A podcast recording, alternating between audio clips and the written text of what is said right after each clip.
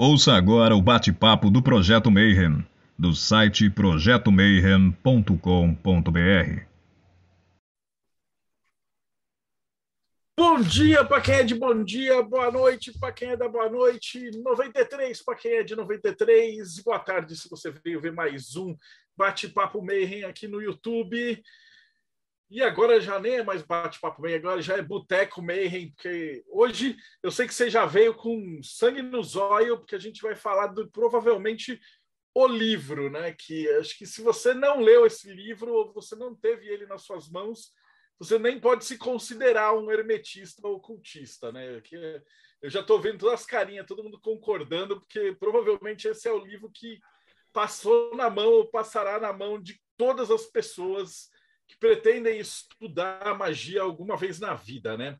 Então, antes de chamar o convidado agora na segunda temporada do Bate-Papo Mayhem, e o Rodrigo já está fazendo sinal, eu esqueci de novo, já dá like, segue o canal, não deixa, a gente sempre fala no final, e aí você fica todo, tipo, os caras ficam tão mesmerizados com, com o palestrante, com o convidado, que esquecem de seguir o canal. E a gente está quase chegando aí 20 mil. Então dá uma help aí para gente. Então, sem mais delongas, vamos chegar com os nossos convidados. Rodrigo Celso, diretamente de BH. Salve! Vamos inverter a, a ordem das coisas aqui. Ah, você tem aquele lance de ler os capítulos ao contrário. Eu tô ligado, tem várias perguntas boas hoje, né? Dos reinos enoquianos, Ulisses Massad. Fala, galera. Esse daí foi um livro que eu comecei a ler e eu devolvi para a estante porque eu não estava preparado na época. Fui ler ele um tempo depois. Diretamente do Rio de Janeiro, da Eclésia Babylon, Thales. Thales está tá com o braço quebrado. Foi pular carnaval, ó. Deus castiga. ah, peraí que eu não... Alguém libera ele. Cadê o Thales? Ó, tá vendo? Tudo é ao vivo. Quem sabe faz na hora. Pronto. Thales, pronto. Salve, eu galera. 93. Olha, hoje o Rodrigo e eu viemos até com a mesma camisa só para homenagear o livro, né? Com a mesma cor. a mesma cor. Desculpa aí, que quem já está assistindo já sabe. Aqui é bagunçado mesmo. E diretamente, irmão gêmeo malvado do Teoria da Conspiração, um lugar onde sempre é noite Bem-vindo, Morte Súbita, Tiago Tamussauskas. Boa noite, galera. Não tem nada mais perigoso do que um grupo de homens bem intencionados, né? Eu já acho que aqui está todo mundo na boa intenção de se redimir de tudo que fez de mal e de falou de errado do Elifas Levi. É verdade. E, finalmente, o cara que já estudava esses livros de criança. Robson Belli, diretamente do Japão. Bom dia. Ohayou gozaimasu para quem está aqui comigo no Japão, Konbawa para quem está no Brasil. Hoje vamos falar um pouquinho do livro que me levou à Goécia. Uh. E o nosso convidado de hoje, que também, na verdade, não devia ser convidado porra nenhuma, né? Porque o cara está aqui desde a teoria da conspiração, desde, desde o sedentário, né? Que eu brinco que se o Morte Súbita é o irmão gêmeo malvado do Teoria da Conspiração. O Textos para Reflexão é o irmão gêmeo bonzinho do Teoria da Conspiração.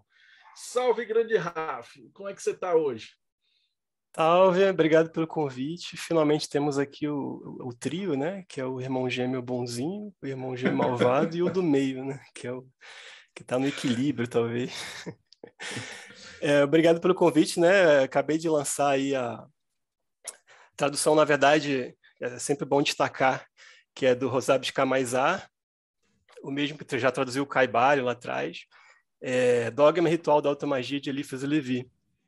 E eu fiz uma revisão da tradução, também traduzi um prefácio do Arthur Eduardo Waite, né, do Tarot de Rider Waite, de Waite Smith, da tradução que ele fez desse livro para o inglês lá atrás também. E aí a tradução, nesse caso, é minha, inteiramente minha, e a outra eu revisei. É, e foi muito legal, assim, por um lado foi muito difícil, né, porque tem muitos caracteres em hebraico, eu vou falar mais sobre isso ao longo do, do vídeo aí, da live, que deu muito trabalho de conseguir deixar eles, assim, dinâmicos, né, expandindo junto com o resto do texto da tela, que foi, foi o que deu mais trabalho, mas foi muito legal, e vamos falar aí sobre, sobre Eliphas Levi, sobre, talvez sobre a, por que que eu, até, o que que eu fiz até chegar nesse ponto de publicar um e-book sobre livros Levi também. É, Certamente é... na idade quando o Robson era criança, se o Robson criança já lia esse tipo de coisa, eu estava lendo Capitão América, Batman, essas coisas. Então, essa é a primeira um pergunta. Por que que você foi traduzir? Conta para a gente a história de como é que você chegou no dogma e ritual. Porque assim, para quem chegou agora, não esquece o Raf já veio acho que umas duas, três vezes. Então a gente já contou a história dele, tal. Tem, tem os outros links que você pode ver aqui embaixo. Mas e, e do dogma? Como é que você chegou na ideia de traduzir justamente o dogma? Bom, primeiro que a culpa foi sua, né? Porque você já tinha me, me sugerido isso já um tempo lá atrás, e eu falei para você que eu nunca ia traduzir, porque é um livro de 500 e poucas páginas, sei lá, e é do francês, eu traduzo do inglês, né?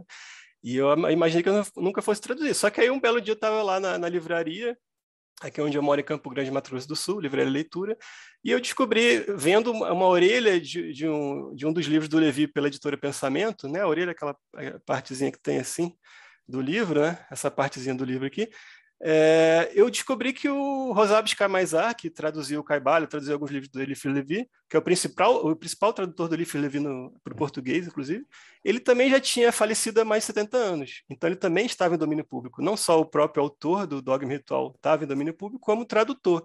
Então, qualquer pessoa tem o direito de usar a tradução dele como bem entender. Inclusive, já, espero que a gente consiga fazer alguma coisa pela Diamond também. E aí, como eu já, eu já trabalhava com isso, digamos assim, né? No começo foi um hobby, hoje em dia eu vivo só disso, que é justamente traduzir grandes autores do domínio público e publicar em e-book na Amazon, no Google Play e outras lojas, mas principalmente na Amazon e Google Play, onde vende mais, né? E uma coisa que começou como hobby lá em 2013, comecei com o Fernando Pessoa, né, que também já estava em domínio público. Tinha uma tradução também do Assim Falou Zaratustra, do Nietzsche, também estava em domínio público. E depois, eventualmente, comecei eu mesmo traduzindo. Então, eu já traduzi o Caibalho, o Bhagavad Gita, é, o Dhammapada, é, Tao Te Ching, Pequeno Príncipe, do Saint-Exupéry, também traduzi George Orwell recentemente. Então, tudo é sempre do inglês, né? Então, a, a, o que não era originalmente inglês, eu traduzi de versões inglesas. E aí foi uma coisa que foi, como hobby, foi seguindo, foi seguindo. E hoje em dia eu vivo só disso. E aí, quando eu descobri que, pô, Rosário de Camazá já estava em domínio público, eu poderia, né, é, realmente fazer a, a edição. Como sempre, eu imagine, não imaginei que fosse tão difícil, né? Eu sabia que tinha muitas imagens no livro, tem mais de 40 imagens, mas isso eu já estava acostumado. Eu já fiz o Pequeno Príncipe, o Alice no País das Maravilhas, que é a tradução do Monteiro Lobato, inclusive, também, já estava em domínio público também, com várias ilustrações. Só que essa, o que me pegou foi as fontes em hebraico, né? Eu, eu consegui fazer funcionar, mas esse aí foi o que.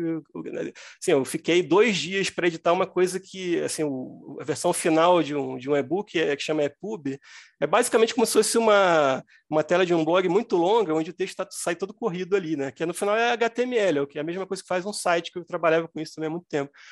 É, mas o negócio de usar fonte hebraico aí me pegou. Aí, tipo, levou umas 10 vezes mais tempo do que qualquer outro e-book que eu já, já, já tenha editado antes. Pelo tamanho também, né? Mas por vários detalhezinhos. Acertar elas na posição correta, né? Porque elas, elas vêm invertidas, assim. Então, quando você põe uma fonte hebraico junto de outra, ela já inverte automaticamente, não sabia disso. Então, tem vários detalhezinhos, assim, que são mais técnicos, nem vale a pena comentar, mas que deu um baita trabalho. Eu imagino que deu um trabalhão que eu sofri igual um desgraçado para fazer a, publicação dos textos do Daher. Ah, que aí ele mandava e mandou tudo, e a hora que você joga no InDesign, o negócio flipou tudo. E os do Crowley também, cara. Eu sempre, quando tem hebraico, eu quero morrer, cara. Tiago, estava. É, na verdade, eu queria fazer é uma pergunta. As mãos já. Sim, é uma pergunta não só para o Rafa, mas eu queria fazer para todos os outros presentes aqui, que é como é que você entrou em contato com esse livro a primeira vez? Quem era você quando você conheceu esse livro? Como você conseguiu esse livro e se você chegou a usar alguma coisa que está lá dentro.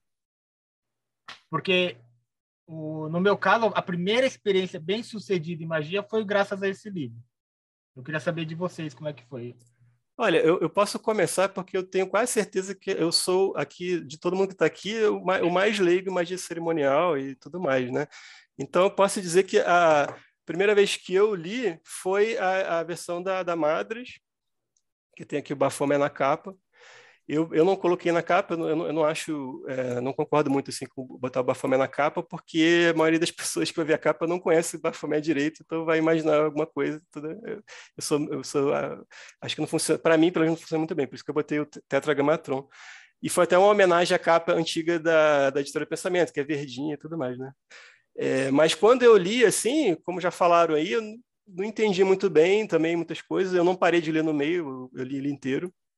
Eu, eu vi depois que eu marquei algumas coisas no texto que, que já na, na época que eu li a primeira vez é, eram relevantes continuam sendo, mas tem muitas outras coisas que eu descobri numa segunda leitura e agora, quando eu fiz a, a edição, né, que você tem que revisar o texto, até gramaticalmente tudo mais, você, eu praticamente li o livro umas duas ou três vezes agora em sequência, assim, cada capítulo, então deu para pegar bastante coisa. Isso é uma das vantagens também de você trabalhar com isso, né, que você acaba tendo que dominar aquele texto melhor, assim, mas ainda assim eu acho que eu entendo menos do que o Marcelo, e muita gente aí que, o Robson que lê desde criança, imagina, então é, eu acho que é, eu, eu até falei que eu, eu, eu, trouxe algumas curiosidades aqui sobre o livro, mas que vocês vão ter muito mais informação sobre ele do que eu.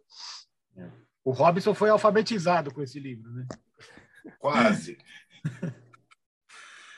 Bom, eu vou falar um pouquinho então agora, já que você chamou meu nome, eu vou continuar falando. Bom, esse livro eu peguei quando era bem criança, primeira vez, não entendi porcaria nenhuma, tive que reler mais algumas vezes, né? Eu li total até o final da adolescência três vezes. Dogma e Ritual da Alta Magia, a edição que a gente tinha em casa era essa da Pensamento, mas era capa verde ainda, né? Edição essa que ficou na casa do meu pai. Cara, e foi o livro que realmente me levou para práticas mais pesadas, né? Porque eu vi lá, como eu falei na, na vez que eu apareci pela primeira vez aqui no Mayhem, tinha uma citação no, no começo do livro que falava que a pessoa que tivesse a vara de amendoeira e a clavícula de Salomão nas mãos poderia realizar milagres. Eu olhei isso e falei, caramba, eu era moleque, e falei, é isso que eu quero. Aí eu perguntei pro meu pai se a gente tinha clavícula de Salomão, e ele tinha, e ele falou que tinha, mas não era para mim ainda. E é aquilo, tudo que é proibido é mais gostoso, né, Tamo Salscas? Sim, com certeza. Aquela lista que ele mostra lá do, do da letra hebraica e do, do talento que você adquire com ela, um adolescente que lê aquilo lá fica fascinado, né? Porque é uma lista de coisas que você quer conquistar. E você, parece, Ulisses, você, parece, parece coisa de RPG essa lista, né? é, né? Parece é, que é habilidade de RPG que você quer botar na sua ficha. Né? Tem no Trevas essa lista, né? Que foi o jeito. Depois eu vou contar quando eu pus a mão nesse, nesse bagulho. Vamos seguir a ordem aqui do Ulisses agora. Como é que você conheceu e se você chegou a usar alguma coisa? Não, então, eu conheci, cara, ele, quando eu comecei a, a, a ir mais a fundo para o ocultismo, ele foi o segundo livro que eu li. O primeiro foi o Caibalion, que aí foi aquela explosão na cabeça. Você fala, putz, cara, que negócio legal isso daqui, né? Eu não lembro como eu consegui o, o coisa. Foi em PDF que alguém me passou. Eu lembro que o Caibalion foi o irmão da minha loja, lá da maçonaria, que passou. E ele, eu não lembro se foi o mesmo irmão, se foi uma outra pessoa, mas eu lembro que ele foi na, na sequência. E eu comecei a ler. Cara, mas na hora que eu, eu, parei no meio, acho que foi na hora que eu caí no capítulo 15, eu lembro que eu comecei a ler, falei, nossa, cara, isso, não estou preparado para ler isso aqui ainda. Aí eu literalmente eu parei de ler. Aí fiquei um tempão sem mexer, fiquei acho que uns dois, três meses. Eu falei, não, cara, vou, vou continuar lendo. Aí eu peguei, aí li de novo e aí ele até o final, mas não pus nada em prática. E só li essas duas vezes, eu não li ele mais. É um livro que eu preciso reler.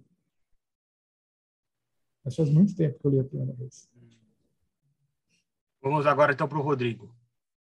É, bem, eu pus a mão nele pela primeira vez, final da década de 80, início de 90. Estava começando a ter interesse com magia e quando você tem interesse com magia, você vai para onde? Papi, você vai para Elifas Levi, você vai para esse pessoal. Se tiver sorte. Só que você imagina um adolescente sem instrução nenhuma lendo ele, assim, foi um desastre. Eu não entendi, mas pelo menos eu sabia o assunto para poder pagar de que sei de alguma coisa. E você precisa de um certo conhecimento de background para poder aproveitar o livro. E quando você começa a ler, assim, a primeira vez, sem esse conhecimento de background, ele é legal, ele é assim, mas você fica na superfície ali, você não aprofunda nesse negócio. E aí eu parei de ler, aí eu ia ler depois, foi aquela leitura truncada. Eu devo ter lido ele umas eu acho, eu acho que essa é a quinta vez que eu estou lendo ele. É, mas, assim, a primeira vez foi uma leitura truncada, teve a segunda vez que eu resolvi sentar e ler, aí eu li ele todo de cabo a rabo, passou anos, décadas, assim, para voltar a ler ele de novo, aí eu li em PDF, porque em PDF eu coloco no Google Reader para ler, aí eu escuto e acompanho a leitura. Aí dá para você ler assim obras assim, ó, de 300, 400 páginas em poucos dias. Então, uma leitura mais rápida. É, mesmo assim, sem muito, é, sem muito absorver muita coisa. Depois que eu fui fazer os cursos do Marcelo, estudar cabala, astrologia, tarô, aí que eu comecei a ter background, é que eu comecei a aproveitar o livro. E aí, quando eu peguei o do Ralph, assim, eu tive aquela epifania na introdução do livro. E qual foi a epifania? Eu vou até pegar aqui uma das cópias que eu tenho, e a primeira cópia minha foi de a capa verde da editora Pensamento. E eu me arrependo tanto que quando eu casei, eu comecei a querer tirar todas essas coisas da minha vida, meus livros de papi, todos esses livros antigos de magia, é, foi tudo pro saco, Robson. E eu agora morro de arrependimento. Era mais Aí ou menos tava... assim. É, é, eu, essa capa. Eu, eu fiz uma homenagem, lógico que não é uma, não é uma cópia exata, a imagem é diferente, a posição da, da, do texto, mas é uma homenagem àquela capa antiga. É. Aí eu estava lendo aqui nessa parte onde ele fala dos poderes, do eis agora quais são os privilégios e poderes daquele que tem em sua mão direita clavícula de Salomão e na esquerda o ramo de amendoeira. E ele começa falando aqui dos poderes maiores, depois, é, os sete privilégios é, intermediários, vamos dizer assim, e os, e os sete menores. Foi quando eu tive a epifania. E isso, você está descendo a árvore da vida. Você está fazendo o caminho da pomba. E se você é um mago, você tem que fazer o caminho da serpente, você tem que subir. E aí, da introdução, eu fui direto para o capítulo 22 do Dogma. E na introdução ele cita duas pessoas é, que eu não faço ideia de quem que seja, depois eu vejo aí, é, e ele cita novamente no capítulo 22 do Dogma. E, no, se não me engano, é no capítulo 22 do Dogma, ele dá a palavra, é, a palavra é, secreta, Yod He, que ela e fala que tem que ser silabada. Quem está em ordem sabe o que, que é quando você começa, você recebe uma palavra e você não pode falar ela, você tem que silabar ela. É, e também dá a primeira ferramenta, que em ordens é a varinha. Ele cita ali. E no ritual, se não me engano, é no ritual que ele fala isso, mas no ritual, no capítulo 22 do ritual, ele começa a resumir ah, os, os naipes do arcano maior do tarô. Então, no capítulo 22 do Dogma, ele fala sobre analogia, ele fala muito sobre analogia. Então, ele dá a chave no capítulo 22 de como você tem que entender o livro dele. É através de analogia. Não é através da leitura direta, ah, eu falei isso. Não, eu estou fazendo uma analogia sobre isso. Você tem que entender, você tem que saber é, cabala, tem que saber astrologia, tem que saber tarô para poder ah, entender as analogias. E aí, no capítulo 22 do ritual, ele fala, ele faz um resumo do, dos arcanos maiores dentro da cabala. E os capítulos 22 conversam com o, o capítulo 21. Ou seja, você está começando a subir a árvore da vida. Você está indo ali. Se, é, se tivesse aqui. Espera só um pouco. Lembrando no capítulo que o 22, você está mais ou menos aqui. No capítulo 21, você começa a andar por esses caminhos aqui.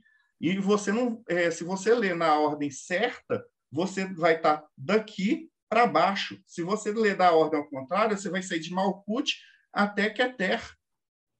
Foi essa a epifania que eu tive. E é assim que eu estou lendo agora. E o capítulo 22 do ritual se chama o Livro de Hermes. É, Muito legal. Esse negócio de todo mundo falou, né, de que leu a primeira vez e aí não entendeu, teve que ler de novo. O que eu acho mais legal desse livro é que você lê numa certa idade, depois você vai ler lá para frente, você aprendeu um monte de coisa no meio do caminho, e aí você vê, porra, já estava aqui, já estava escrito aqui, era só eu ter lido. E, e todas as vezes que você relê vai ter alguma coisa assim. Então eu fico pensando, pô, será que a gente precisa de ler mais alguma coisa? Porque tudo que você vai ver no final já está lá mesmo. É, E aí, até, Tiago, acho que comentando. Aproveita já conta com a sua história também. É, então, a- no início, assim, eu acho que eu- de eu comprar, também tive a primeira edição que eu tive foi aquela da Pensamento, a verde.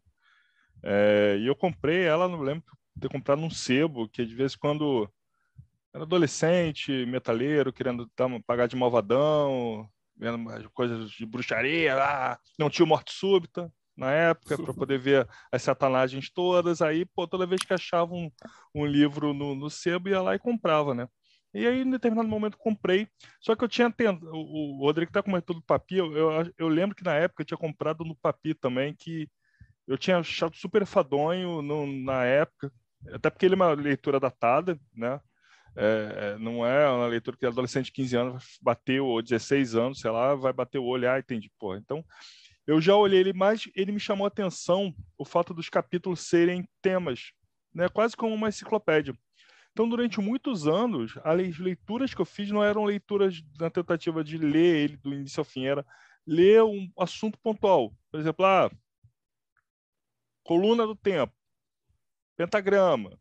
Então, durante muito tempo, eu, eu devo ter lido ele em ordens completamente loucas, assim, algum tema me chama atenção, eu sei que está ali, eu vou ler aquele capítulo. Até chegar na fase de, de ler ele por inteiro. Mas acho que o, a organização dele, né, do, dos são, são 40 e tantos capítulos, né, ou, ou pegando os dois livros, ele sempre me chamou muita atenção por isso, de ser, dele já dar uma palavra-chave e acabar sempre focando na palavra-chave nessas primeiras leituras. É, Eu Ô, queria aproveitar. eu- É, então, eu queria aproveitar que ele está falando de ordem de leitura, né? Eu tive essa preocupação, até porque assim que eu falei que eu ia fazer isso aqui, vocês mesmo lá no grupo do Telegram já me falaram, não, mas tem que falar da ordem de leitura, que é uma é ordem, você tem que ler intercalado. Então, quando você chega no, no e-book, você vai ter um, não sei se vai dar para ver aí, tem um sumário. Esse aqui é o sumário normal, ou seja, você começa é, lendo Dogma, vai do capítulo 1 ao 22 de Dogma e depois vai para o ritual.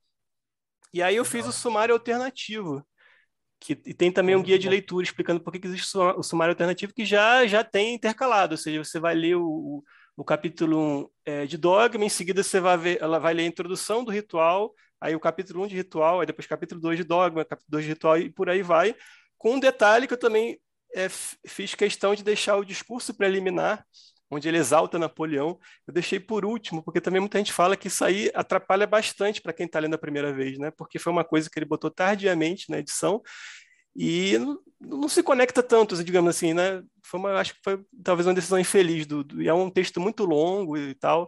Então, para quem começa a ler o livro, já cai nesse texto muito longo, que não se conecta, na verdade, com o resto do livro diretamente. E ainda tem essa coisa de exaltação de Napoleão, uma coisa que está ali presa na política da época, né? Que o livro fala de coisas é, espirituais, eternas, digamos assim. E ali ele está falando de Napoleão, uma coisa que fica, fica meio pequena diante do resto do livro. Então, eu também aproveitei e deixei por último. E aí acho que espero que isso ajude as pessoas que estão lendo a primeira vez, né? Que é sempre a minha intenção, né? Com esses e-books todos que eu tenho lançado, vendendo baratinho também, é para tentar trazer o público da primeira vez, né? É, assim como eu lá só li esses livros porque achei numa livraria, a editora Pensamento vendia baratinho e tal, agora estou vendendo baratinho como e-book, a pessoa pode comprar em qualquer lugar do planeta, de certa forma. Então essa sempre foi a minha ideia também. E é genial porque você usa um recurso que não tem né, no, no livro físico, que é o hipertexto. Então você manda para onde você quiser. Isso. Ficou muito legal mesmo. É, É. Deixa só o Marcelo contar a história dele, mas eu tenho uma pergunta. Ah, esqueci do Marcelo não falou. É, a minha foi. Porque eu, eu, eu usei, a primeira vez que eu peguei, eu trouxe da Europa em 98. Se eu não me engano, é a edição da Penguin, que é uma capa amarelada, meio velha, assim. É, que tem em francês, negócio assim. E eu achava mó barato, porque aquilo eu não entendia quase nada da- naquela época, mas eu sabia que tinha um monte de coisa legal para colocar no RPG. Então, tipo, tem um monte de coisa do, do ritual dentro do Trevas. Inclusive a varinha e, a, e todos os, os, equipamentos e tal. Que, uh, se eu não me engano, depois a gente fez o Guia de Item Mágico, e era o Greg Toshini ainda, que era é, Gregório na época, que ainda desenhou a varinha e tal. Porque a gente achava que era muito mais legal do que as varinhas do Dungeons and Dragons, que tinham carga, que tinham umas paradas assim. Então, as primeiras vezes que eu li o livro, eu li meio com um olhar caçando o que poderia ficar legal num livro de RPG. E depois que eu terminei de ler e passei para a parada da RPG, eu deixei o livro. Eu só fui pôr a mão dele depois, quando eu comecei a fazer, tipo, que a galera começou a pedir o curso de cabala e que realmente de tudo que você pegava nos livros da John e tal, que a galera começa de cima para baixo eu falava, cara, mas é muito difícil, que é, tem tudo a ver com a ordem dos capítulos e toda essa parada. Eu tive a mesma epifania do Rodrigo. Falou assim, pô, se você começar a aprender cabala lá de cima para baixo, o negócio fica muito alto e tal, e Deus e as divindades, e aí você desce. E faz muito mais sentido você começar de Malkuth e subir para aprender a cabala. Então, daí eu peguei, debrucei em cima do livro e falei, ah, agora eu vou entender essa porra. Mas aí já era a versão, se eu não me engano, a da Madras. A... Acho nem a da Pensamento eu não tenho, eu tenho a da, da Madras depois com o Bafomé. Que o Wagner me arrumou, nem lembro quando que foi isso. Essa é a vantagem dos livros de magia, né? Porque quanto mais fodido ele fica, mais precioso parece que ele é. E fica aquele livro caindo vai, aos vai pedaços. Sendo, vai sendo gasto, cara. E daí, nessa segunda vez, eu peguei tópico a tópico, porque eu falei, puta, isso aqui eu preciso estruturar pro curso. E aí você fala, pá, começa aqui, faz aqui o ritual, tal, depois vai para lá, depois vem para cá, e aí eu, eu seguia nessa ordem, né? E, a, e a, acho que a segunda vez, né, parece aquela coisa da Matrix, falar assim, a primeira vez que você pega o livro, ninguém consegue entender.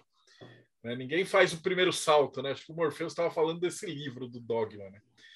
E aí, depois de um tempo, com já você lendo, né? Se você estudou lá a Cabala, já sabe as esferas, já sabe os caminhos, e principalmente a correlação com o tarô, Aí depois, quando você pega para ler o ritual, ele fica bem mais legível, né? bem mais fácil. Tanto que eu só recomendo lá para os alunos, assim, depois que o cara fez o curso de tarô e cabala, ele fala assim: ah, pega agora John Fortune e o Dogma Ritual. É, nunca é tipo, começa pelo Dogma. Sempre eu falo assim: não, começa pelo meu, começa pelo Cabala Hermética, e depois pega o Dogma, que aí vai ficar fácil para você entender a correlação. Daí eu tive, eu tive mais ou menos o mesmo caminho do, do Rodrigo nessa parada. Legal. Eu hoje, desculpe interromper, eu hoje agora recomendaria primeiro fazer os cursos do Marcelo, todos eles, ler o livro do Tiago Tamussalska, para depois começar a ler o Dogma Ritual.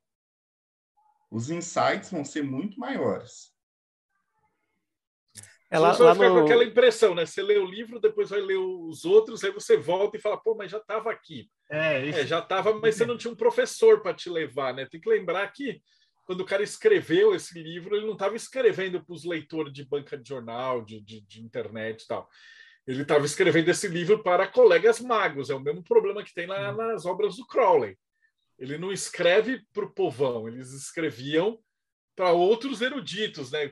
Se bobear, o cara já assumia que você sabia hebraico, que você sabia francês, é, toda parada, né? E a mente às vezes parece que funciona que nem videogame, né? Você destrava um conhecimento. Tipo, você pode ter lido várias vezes a palavra vai, azote. Leu, passou, você passa batido. Quando você entende aquilo você lê de novo, porra, já estava aqui o tempo todo. É, é, muito engraçado como isso funciona. Cara, da última vez que eu li, eu encontrei coisas como, por exemplo, o Novo Eon e a Verdadeira Vontade, no livro do Eliphas Levi. isso dava um artigo legal para o Morte Súbito ou para o Teoria. Anotarei.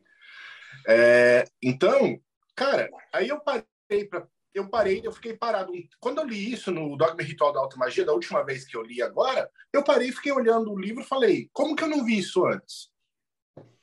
E tava na minha cara. Aí eu parei e falei, caramba, o, Eli, o Levi já falava de um novo, de um novo Eon, já falava da verdadeira vontade.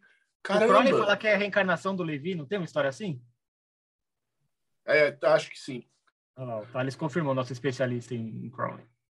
E aí eu fiquei, sabe, um bom tempo pensando, nossa, realmente, meu pai falou para mim, Robson, você vai ler esse livro algumas vezes na sua vida.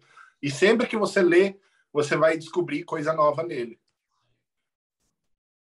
Aproveitando, Caramba, pessoal, é verdade mesmo.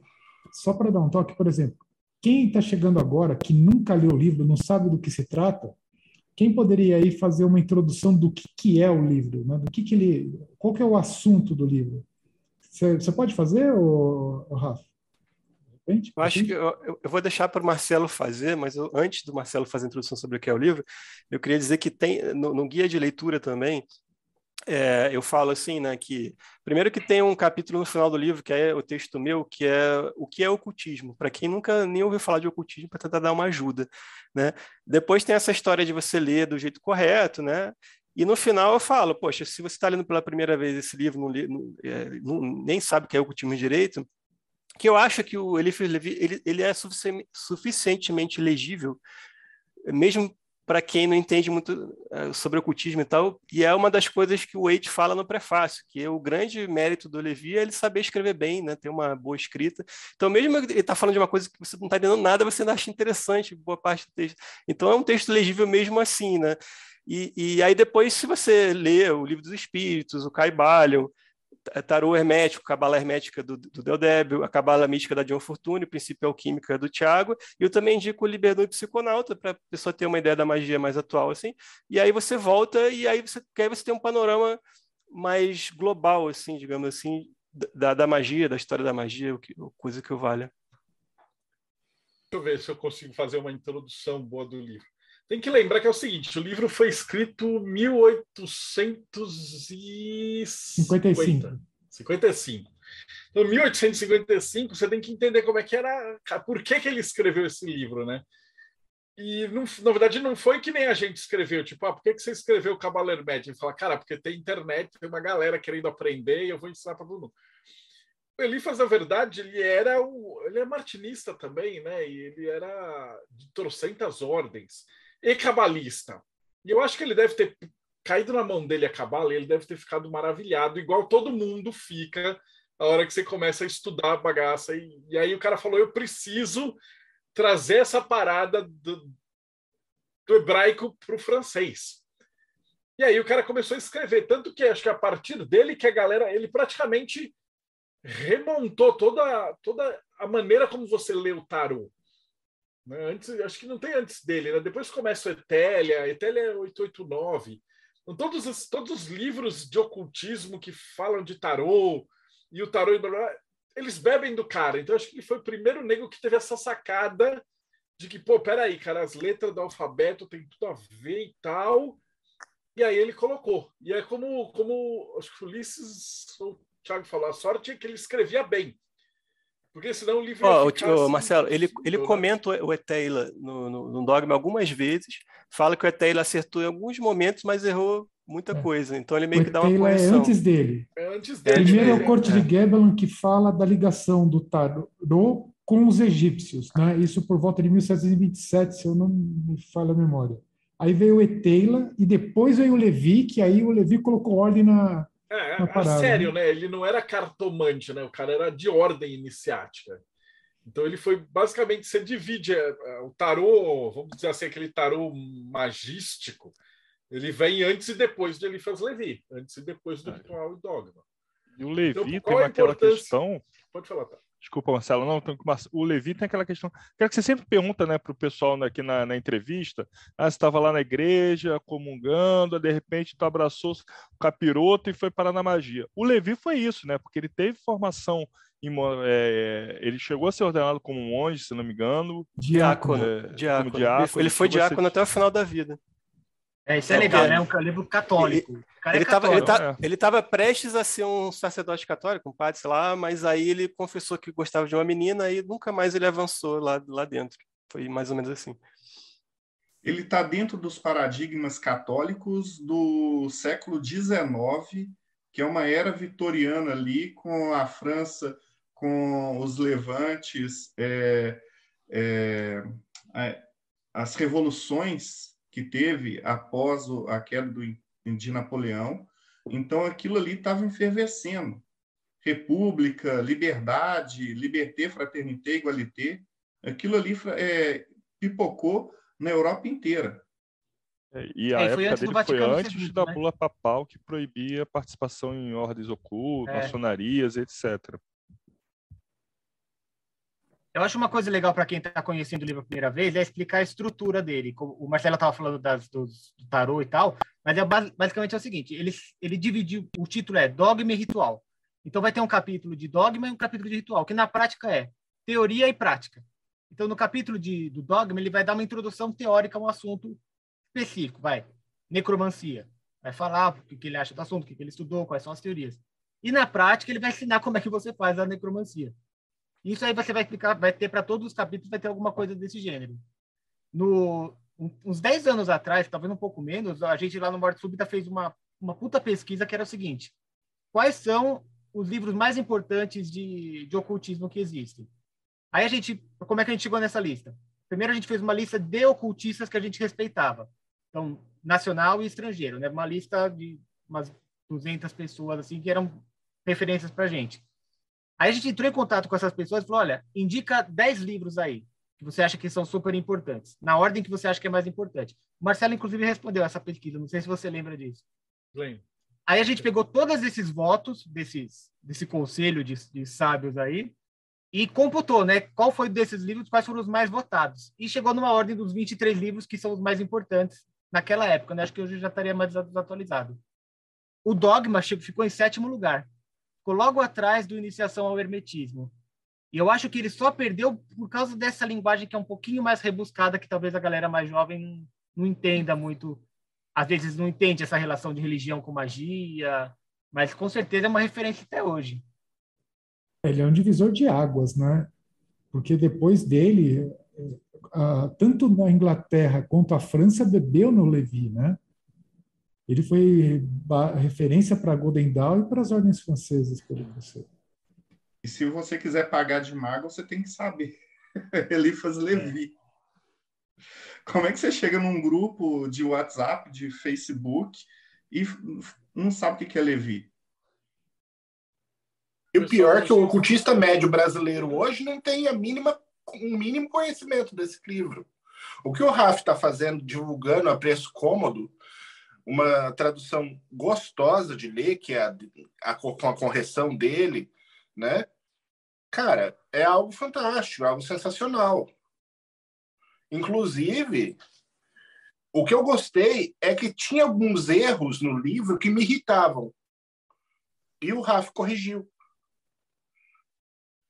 E, assim, eu digo para vocês que o ocultista médio hoje ele não sabe nem fazer água da arte, não sabe fazer exorcismo do sal e, da, e do pó, não sabe fazer essas coisas. E isso sai daqui, galera. E não é um Isso livro grande, daqui. né? Se você for ver. Tipo, por tanto de conteúdo que tem, ele não é intimidador assim. Dá Ó, eu vou pegar um livro, tá? Sem jabá, não vou mostrar o nome, não. Ó a grossura. Isso aqui é um livro de magia. Dogma Ritual da Alta Magia. É. Cara, E é denso. lembrando, agora, lembrando agora, Thiago, eu- você perguntou se alguém praticou alguma coisa. Eu fazia aquele, agora que eu lembrei, eu fazia direto aqueles banimentos em latins que tem ali, aqueles exorcismos dos quatro elementos. Eu acho que se bobear, eu ainda sei de cor. E tinha aquele outro que era como é, que é um da, é, você vai mexendo, evocando uma série de hierarquias é, angelicais que também tem nele, não é? Conjuração dos Quatro. Ou É, a conjuração dos quatro. rituais em latim, a galera mais antiga da RPG tem no Grimório ainda. Que a gente. Ah, é a gente Vivo pegava- Mighty pegou Devotum os negócios e Serpentem. punha- Eu lembro desse. e punha os rituais em latim no livro. Tipo, aquelas mães, aquelas mães crentes É, assustadas é. tinham um pouco de razão, né? É, Tinha um pouco não. agora sim, Hoje- olhando para hoje trás, eu acho que os lembrando da minha pastores tia tinham evangélica me acusando de ser satanismo, tá por causa dos livros do Del Débio também na minha prateleira. E hoje eu olho e falo, é, não, acho que ela estava certa mesmo. Eu, que- eu queria, eu queria aproveitar para dizer que eu, é, eu, eu não traduzi os rituais em latim, textos muito extensos, mas várias pequenas frases em latim que muitos livros, não- por alguma razão, não traduzem. Eu, eu- tem sempre a tradução do lado. Assim. Pode ser que eu tenha errado alguma coisa, porque não, lá, também não sou especialista em latim, mas o Google Translator foi de, foi de ajuda também. Então deve, também o latim, para quem sabe português, assim, acho que o português está mais próximo do latim do que o inglês. Então, acho que é Latim, tranquilo. é, eu estudei uma vez. E eu falo uma coisa, eu, posso não ter aprendido latim, mas eu aprendi um pouco português. Porque quando você começa a estudar latim, você entende demais a nossa língua. É, é assim, é assustador. Assustador. E latim não é aquele negócio que você estudou, né? Aquilo, aquele negócio que você tem que estar estudando. Não, não é uma coisa que, ah, fiz e acabei. Não, é, é foda. Aliás, quem quiser tem, tem latim no Duolingo, viu, gente? Quem quiser aprender não é tão difícil assim, não. Tem até uma, uma curiosidade que é uma descrição daqueles rituais ali mais mais dos, irmão, dos irmãozinhos malvados, né? Que ele descreve ali, falando, ó, oh, estou descrevendo, mas não é para você fazer, não, e tal. Aí tem uma hora que, que de, é, denuncia muito a época dele também, que quando ele vai falar que o, o, casal tem que fazer sexo, ele fala em latim essa frase. E, e, e as traduções provavelmente não, que eu vi aqui assim, não traduziram isso. Então, para quem não para ali na hora, ah, o que isso quer dizer, né? Não é tão simples assim de você entender o que está sendo dito assim em latim. Aí eu já botei do lado ali para deixar claro que era isso. É, Rafa, aproveitar, puxar uma curiosidade de, que a gente já, você já tinha adiantado lá no grupo lá com a gente, mas que eu acho que seria legal você falar para a galera, que é sobre outro francês que é bem famoso da mesma época, né? Que é Kardec. E aí você poder sim, falar sim. um pouco aí da, da relação dos dois, tinha relação, não tinha?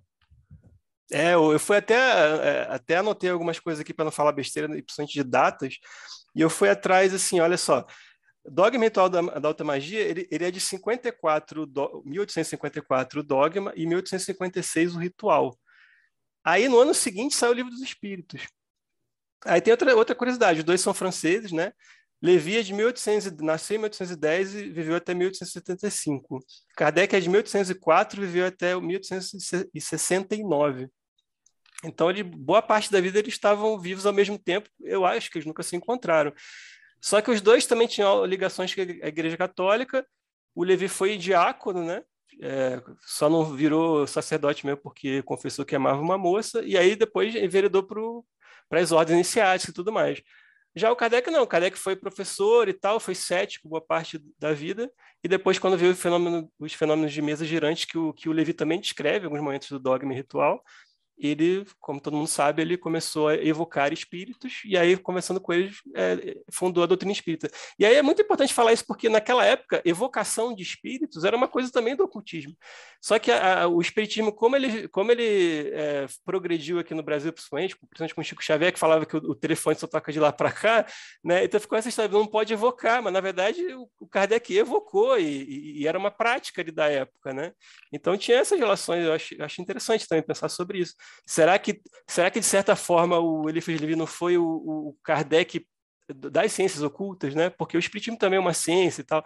Então tem essas relações. Lógico que não dá para ir muito além disso, né?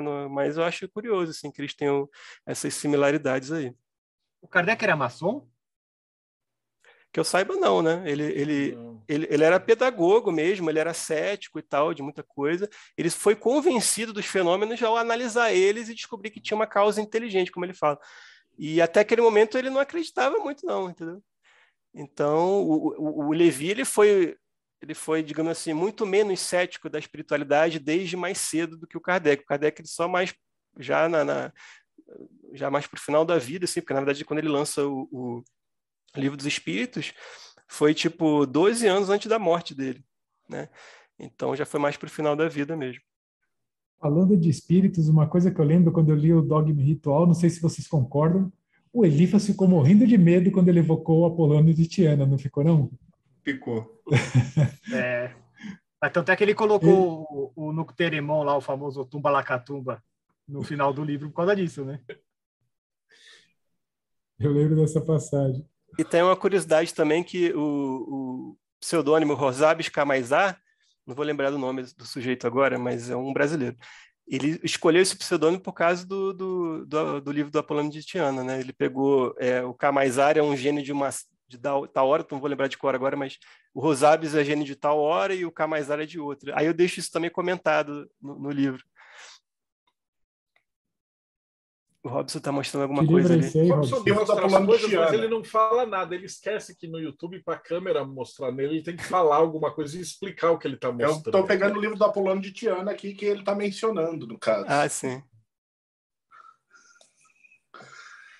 Então, é, é interessante, né? e o Eliphas Levi, no Dogma e Ritual da Alta Magia, de certa forma, ele prega contra o espiritismo também. Isso é uma questão que muita gente não se atenta. Mas né? ele já estava formado o espiritismo como uma doutrina? Então, não, ele não como doutrina, mas sim na prática é, necromântica. Tanto que o Ulisses mencionou essa questão, mas o Elifas ele critica a ideia de você chamar um espírito de um morto, coisa que ele faz, se arrepende e foge, e que é descrito mais ou menos como algo como uma casca, né? Que vem, não o espírito em si realmente. Então, o dogma ritual ele tem essa crítica também ao espiritismo aí dentro. Sim, o, o Levi dá a entender uma coisa muito interessante de que muito desses tipos de contatos são de cascas espirituais que, de repente, ficam na, o que ele chama de luz astral ali, que aquilo não está nem, né, nem é um espírito vivo mais, que está ali, você está vendo uma coisa que já que ficou gravada ali no ambiente, uma coisa assim. Acho que é, que é interessante também. Eu não, não, não, entendo muito profundamente sobre isso, mas achei interessante a ideia. Assim.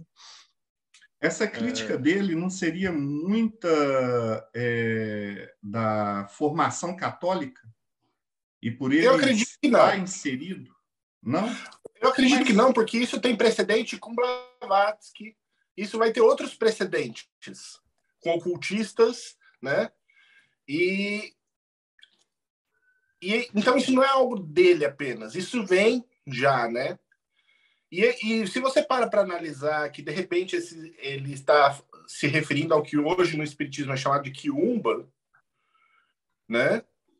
De repente faz bastante sentido a visão dele, porque até ali, vamos lembrar, não existia uma doutrina para os espíritos, uma doutrina espírita, tipo, algo que organizasse, vamos dizer assim, o mundo espiritual como nós temos organizado hoje.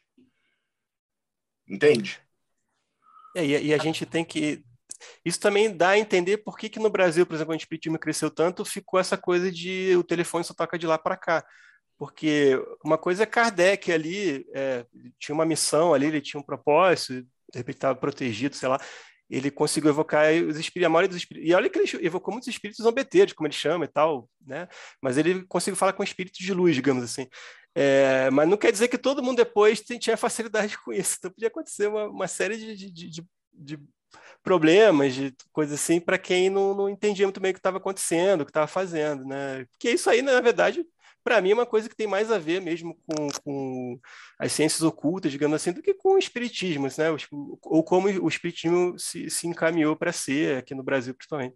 Então, de repente tem uma razão para isso mesmo. Certa maneira ali os dois, como você comentou, né, eles eram, foram contemporâneos, então e, e foi na aurora das coisas, então você ainda não tinha nenhuma formação de, de, grandes ordens nesse período, né? você tinha muitas vezes eram grupos, eram salões, então às vezes eram correntes que estavam, é, eles manifestaram, né, correntes que estavam em voga ali dentro daquela sociedade ocultista da época, né? Então, uma que pergunta aqui, depois eu queria, vou colocar acho que para o Robson, para o Thiago, se a gente pode falar um pouquinho mais do Bafomé. Porque o Elifas Levi, basicamente, ele definiu a imagem final do Bafomé né, nos, nos, dias de hoje. É, o Bafomé, na descrição do Levi, é um grande glifo para o macrocosmo, né? Ele não é, você olha assim, você fica assustado de que é o diabo e tal, mas, na verdade, é, um, é tudo metafórico, é emblemático, é como se fosse um... Você dá forma para o cosmos como um todo. Então, tem a, o Sol veste com água, ou seja, os, o famoso yin yang, né? Aquilo que agrega e aquilo que expande. Tem o ele tem na, na, na, forma dele tem o animal, tem o humano, tem o andrógeno, então tem as, os seios femininos, tem o falo, tá? Que eu acredito deve estar como simbólico também, mostrando que a união de todas as coisas. Mas não é que é um deus da magia ou então o, o deus cornudo da Wicca ou muito menos o diabo. Ele é um símbolo do todo, do, do uno. Quer complementar alguma coisa, Robson? Tem, deixa eu complementar eu também. Bem, é uma imagem iniciática, é uma imagem que nos mostra realmente o quanto o ocultismo deve ser, como ele deve ser visto, né? Tipo, não apenas é, olhando apenas para a luz, mas também para as trevas, conhecendo os dois. É, assim na terra como no céu também referencia a Bíblia, né? As duas mãos. Entre outros vários simbolismos que estão dentro, é, o Bafomé é um grande pacote de simbolismo em uma única imagem. E o legal dele é que ele é uma das, um dos maiores golpes de marketing do ocultismo já vistos na história. Porque ele repele quem é medroso, né? E atiça a curiosidade daquele que quer conhecer mais ao mesmo tempo. Verdade. Tem, tem algumas coisas curiosas que eu já vi com o, o Baphomet. É, se você pegar o símbolo da árvore da vida e você colocar ali por cima da, da imagem dele, você vai ver que o Malkuth fica em cima daquela da, do planeta Terra e a chama lá em cima, o fogo, ficaria em Keter. E ali você tem nos braços deles, é, do braço falando solve, né, e no outro coagula. Quando você vai para os processos alquímicos da Cabala e você pega aquelas, aqueles dois caminhos laterais, se eu não me engano é o Vav e o, é o do, do carro é Het, né? Um deles é solve e outro é coagula também. Não sei se o, o Tiago ah, exatamente. É a postura do mago, né, no tarô. Isso, é. é. isso, exatamente. Mas você pegar os dois caminhos vindos de cima, assim, daquelas duas safiras, eles, eles basicamente batem com a de descrição do braço dele. Então tem algumas coisas bem interessantes aí em cima dessa imagem. Assim, Sem tem os quatro elementos. Exato, é isso aí. É. Dentro do contexto telêmico, a gente também vai ter a figura de Baphomet, é, inclusive, se a gente for olhar dentro do, da parte religiosa do gnosticismo telêmico, né, propriamente dito, o Liber 15, né, do Crowley, que é a missa agnóstica, o 15 vai estar relacionado a Bafomé. No credo, é, diferente quando você, a gente olha para o livro da lei que a gente tem no It, Hadith, na verdade, o credo, as quatro principais figuras que nós vamos falar é Caos, Babylon, Bafomé e Igreja, da qual Bafomé vai estar relacionado ao Vav do Tetragrammaton, e vai ser essa união né, de é, Babylon com Caos que vai dar origem à igreja gnóstica por si. Mas ele é um símbolo também, ou ele é visto como uma entidade na, tele, na Telema? Aí depende de como você. Depende de quem recita o credo. Segundo o Thales. Para mim, eu vejo como uma energia. Eu vejo como potencial. E aí, em alguns lugares hoje tem a ideia de que é uma entidade, né? Sim, sim. É, ele acabou virando uma entidade, né? Mas acho que inicialmente não tinha esse objetivo, né? Era mais um, um símbolo. E, mesmo, né? e, ele também virou um meme, gente, porque com a profanação das coisas, isso aqui é do amigo meu, tá? é mesquita. Sensacional.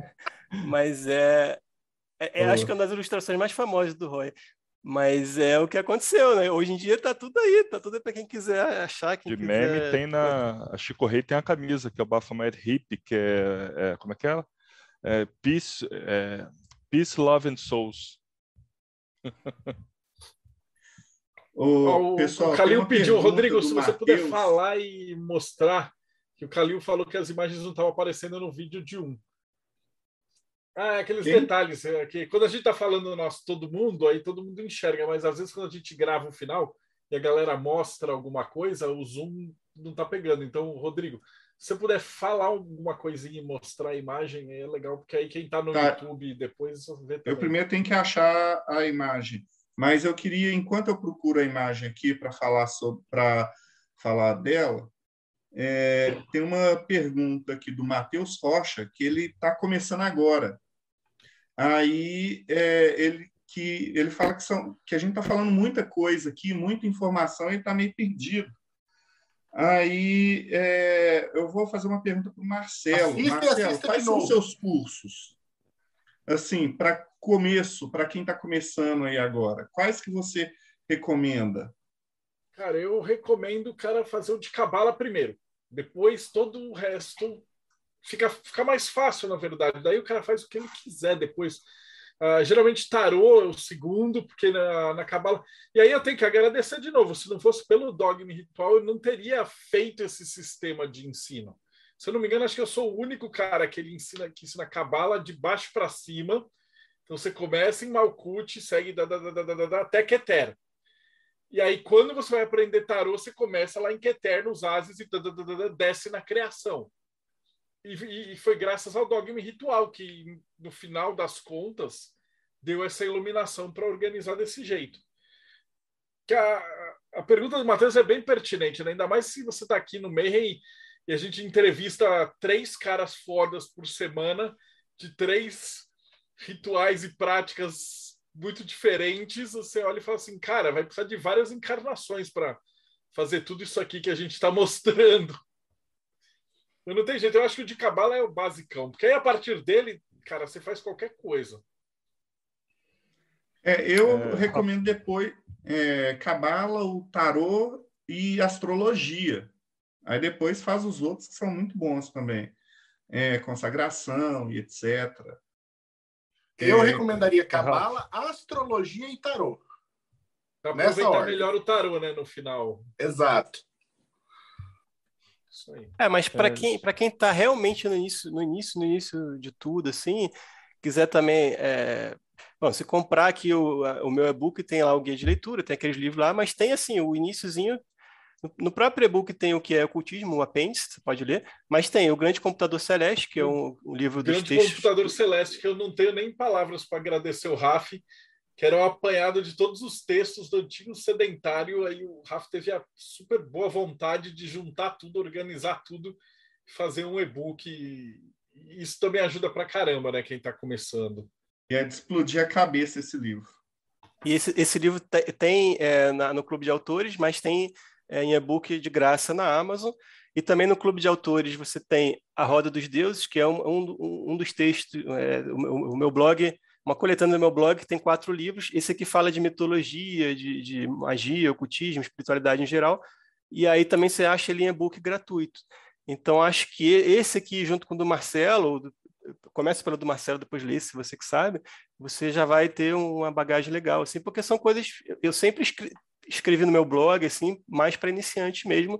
É lógico que tem uns textos que são escritos depois de outros, e aí eu falo, ó, eu li esse texto aqui, depois li esse outro, aí dá uma aprofundada maior, mas assim, é uma coisa mais para iniciante mesmo, no geral. O Rafa tem que pegar agora os textos do Morte Súbita e fazer um livro básico do Morte Súbita. Boa. assim, vendo a alma, pergunte-me como, né? Melhores textos do Morte Súbita. É. O, aproveitando, é... Ralf, deixa eu te fazer uma pergunta. A gente pode esperar um Chave dos Grandes Mistérios, uma História da Magia, os outros livros do Levi aí? Clavículas.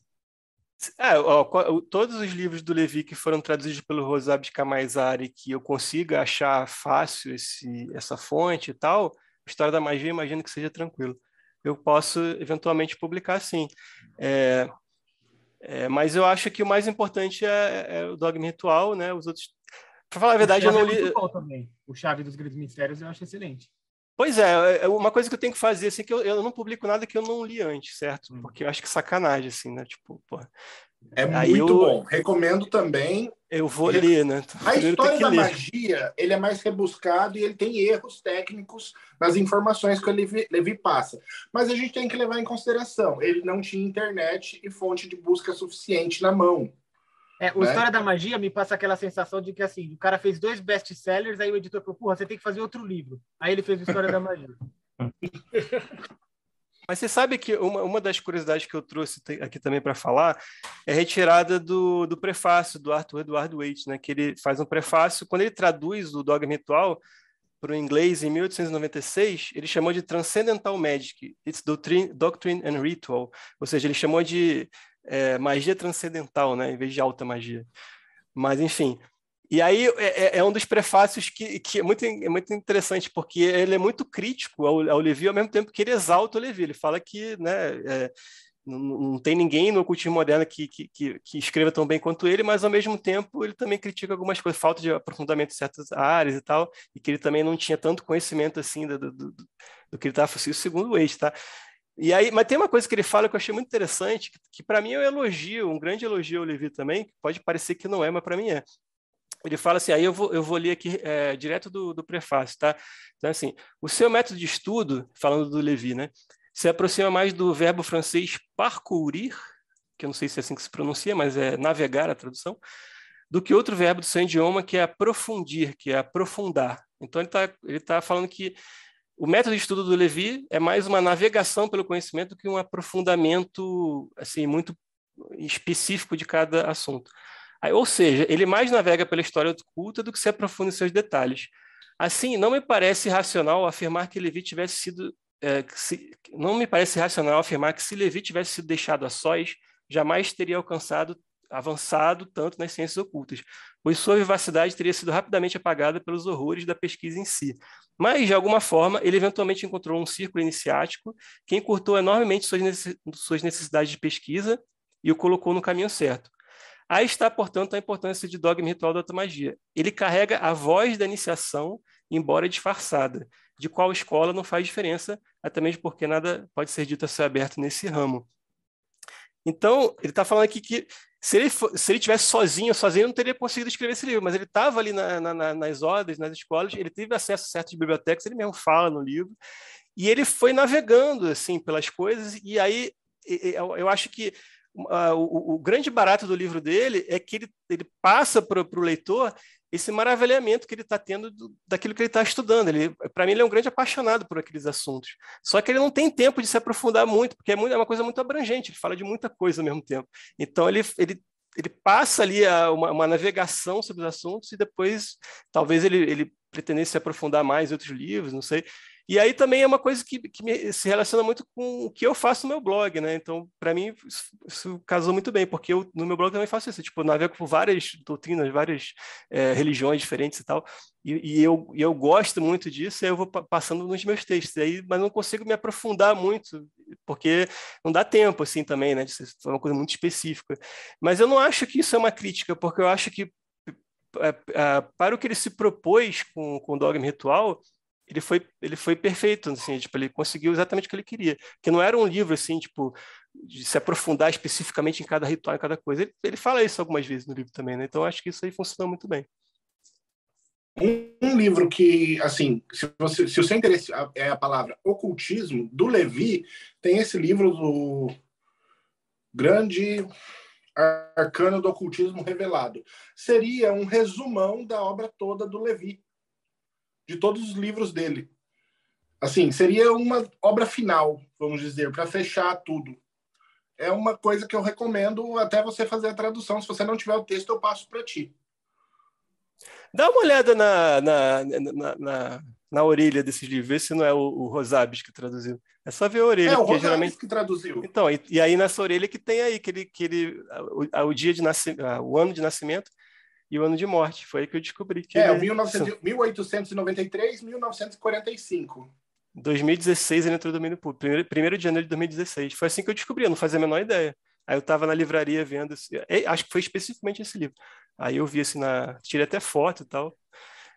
Aí então, só assim, para só para só para até é bom deixar claro assim, por que, que lá na Amazon não está o Rosabes cadastrado como tradutor, apesar que está na, na contracapa ali, eu, eu tenho uma, um capítulo ali que eu falo uma nota sobre a tradução, para deixar muito claro que a tradução é dele. Porque eu não consigo provar para a Amazon que está domínio público, porque é um, é um, pseudônimo e o cara não está na Wikipedia, e, porra, é, é, muito difícil de comprovar. Então, para não ter problema né, com a publicação, eu tive que fazer assim, né, infelizmente. É, o Calil pediu que eu falasse, quando o Ulisses estava falando sobre isso aqui, ó, quando eu coloquei a, a Cabala, sobre o Bafomé, colocando Keter lá em cima, Malkut lá embaixo.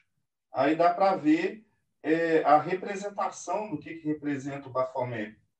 Onde está a coluna da expansão, a coluna da restrição e tudo mais. Show de bola total. Pô, a gente já quase chegando no final, a gente falou de tudo, né?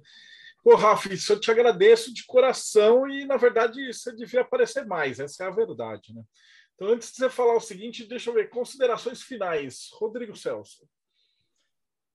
Ah, é um livro que eu gosto muito, recomendo todo mundo ler, mas não faça como eu, lendo sem saber. Você primeiro estuda um pouco, tem um background para você aproveitar. Senão você vai ler lá por cima, vai ser legal, mas você não vai aprofundar ali no livro.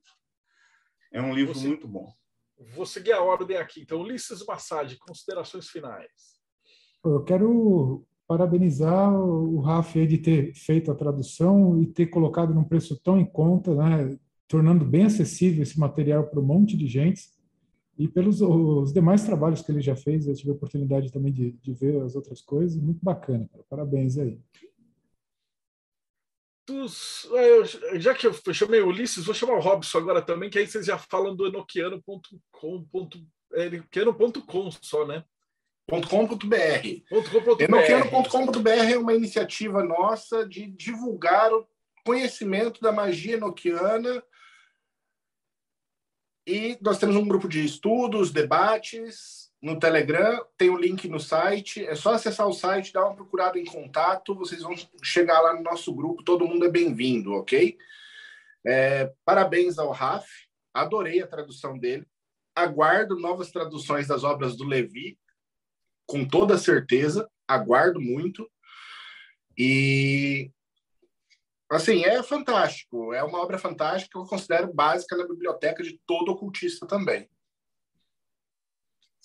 E Thales Azevedo, a Eclésia Babylon. Na verdade, Thales, a gente vai te entrevistar daqui a pouco, porque está para acontecer alguma coisa importante na Eclésia, né? O que está tá vindo por aí? É verdade. Bom, a Eclésia Babylon é uma comunidade gnóstico-telêmica. Para quem quiser conhecer, é só entrar no perfil no 4G Sanctuary ou no site eb.4gsanctuary.com. No final desse mês, a gente começa uma temporada, que é a Santa Temporada Telêmica, que começa no dia 20 de março. E aí, no dia 17, a gente vai estar aqui conversando sobre o que, que é isso de santa, como é que pode ser santo e ser telêmico ao mesmo tempo. Então, é esse que vai ser o papo aí que a gente vai ter ainda esse mês. E no mais, Rafa, meus parabéns. Acho que é foi uma tremenda homenagem que você fez, não só de recuperar essa tradição que está presente aí, aquele o clássico de capa verde é tão presente na memória afetiva de tantas pessoas aí que participaram do que estão presentes nesse meio ocultista, esotérico, e atualizar, né, tá, é, revisar e fazer um trabalho que é de transportar, que eu acho esse trabalho, né, que você comentou no início de fazer essa rediagramação, cara, isso, isso é um trabalho danado. Então assim, pô, meus parabéns e pô, esperamos aí por novas edições do texto para reflexão. E se você gostou do Bafomé, Morte Súbita é o site que você tem que visitar. Então, Tiago, como é que a gente te acha? Então, galera, quem quiser conhecer outras formas de saber, querer, ousar e calar, entra lá no mortesúbita.net e procura algum desses verbos.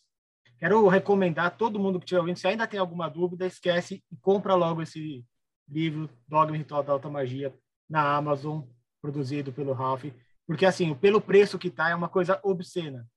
É, é muito conteúdo, muita sabedoria, muita informação de qualidade, muito bem formatado no português de hoje em dia, então não tem por que perder essa oportunidade. E para quem está começando e quiser saber mais sobre esse mundo do hermetismo, do tarô, da astrologia, é legal entrar no Projeto Mayhem, né? E aí como é que a pessoa faz, Marcelo? Projeto Mayhem é uns caras malucos igual a gente, né, cara? A gente tenta conhecer tudo. Eu vou até adiantar, Rafa, a gente vai publicar esse Dogma Ritual capa dura, verde, com, com, com brilhante e tal, para ficar. Eu vou publicar do mesmo tamanho do Equinox, para ficar e aí o pessoal fala, pô, mas aí tem na internet. Tem... Cara, foda-se, a gente quer o livro físico. Sim. Né? O cara Até porque... perguntando. Desculpa Hoje a gente bateu 100% no, no Voodoo, então significa que o livro de Voodoo já vai sair. 300 cópias está garantido. Agora, quem, quem entrar mais é só a hora que chegar em 400 cópias, o preço da, da impressão na gráfica cai, aí a gente já começa a dar presente, medalhão e essas paradas todas.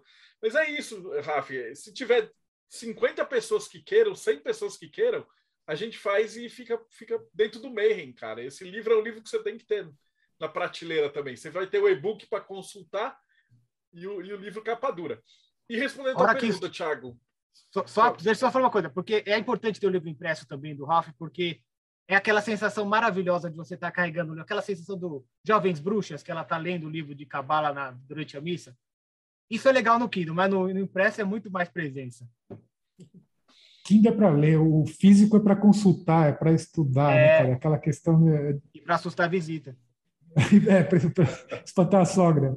Ah, cara, eu sou suspeito que tem a parte psicológica, cara. Quando você lê no, no celular é legal, ok, mas eu acho que, como a gente tem experimentado com a hermetismo, também ter a, a, as coisas impressas é muito legal, porque você dedica um tempo para lê, estuda, tem o cheiro, tem, tem toda uma parada assim. Então, para quem está acompanhando a gente, antes de eu fazer as perguntas principais da noite para o Rafa, né, que é como é que a gente acha e compra isso aí. Ó. O Rodrigo está jogando dinheiro na tela não está tá acontecendo nada, né?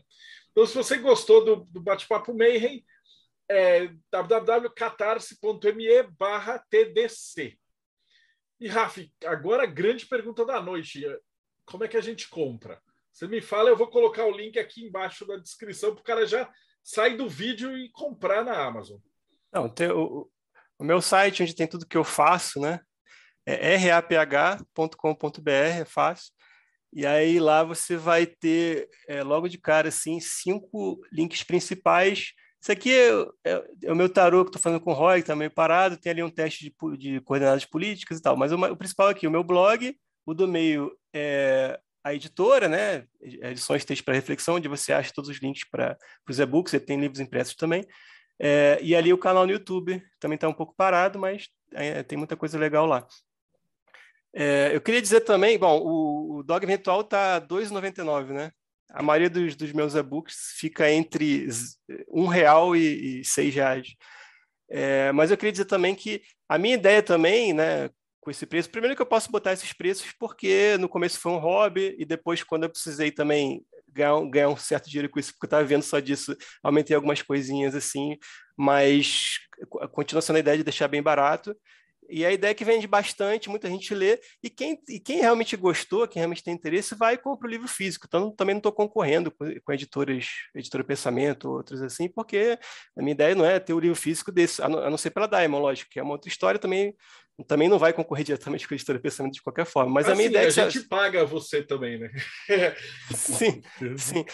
Mas assim, se a, se a pessoa se a pessoa leu assim e gostou e vai comprar o livro impresso, que ótimo, porque aí é, essa que era a ideia mesmo, porque os livros que são realmente importantes, eu acho que você tem que ter impresso, né? É, e também livros de arte, livros que tem muita ilustração, esse eu também tem mais de 40, né? Então faz todo sentido você ter impresso, por mais que seja preto e branco, mas é, faz sentido você ter impresso mesmo. Agora, tem alguns livros um pouco mais descartáveis, Acho que a maioria dos que eu publico não são assim, então a, maioria dos meus e-books ali é mais com a intenção de você ler e depois procurar o impresso, né?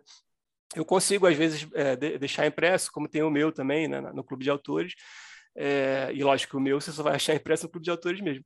Mas é, aí você pode buscar outras editoras, porque para mim vender impresso não é tão simples, né? Porque é print on demand, né? a Amazon imprime lá nos Estados Unidos, manda para o Brasil. Então, os livros impressos que eu tenho são meio carinhos também, nem, nem vale tanto a pena assim. A não sei que você goste muito da minha tradução. Aí ou você vai no, na, na Diamond para conseguir a tradução. Por exemplo, Kai Balion saiu como brinde de um, de um financiamento coletivo, se não, se não me engano, foi dos livros de, sagrados de Telemann. E, e, agora, daqui a pouco, vai ter um financiamento aí do, do Dogma Ritual. E, eu novamente, já... deixando claro novamente deixando claro que a tradução não é minha, eu só re revisei a tradução do Rosário de Camaisá, mas é isso.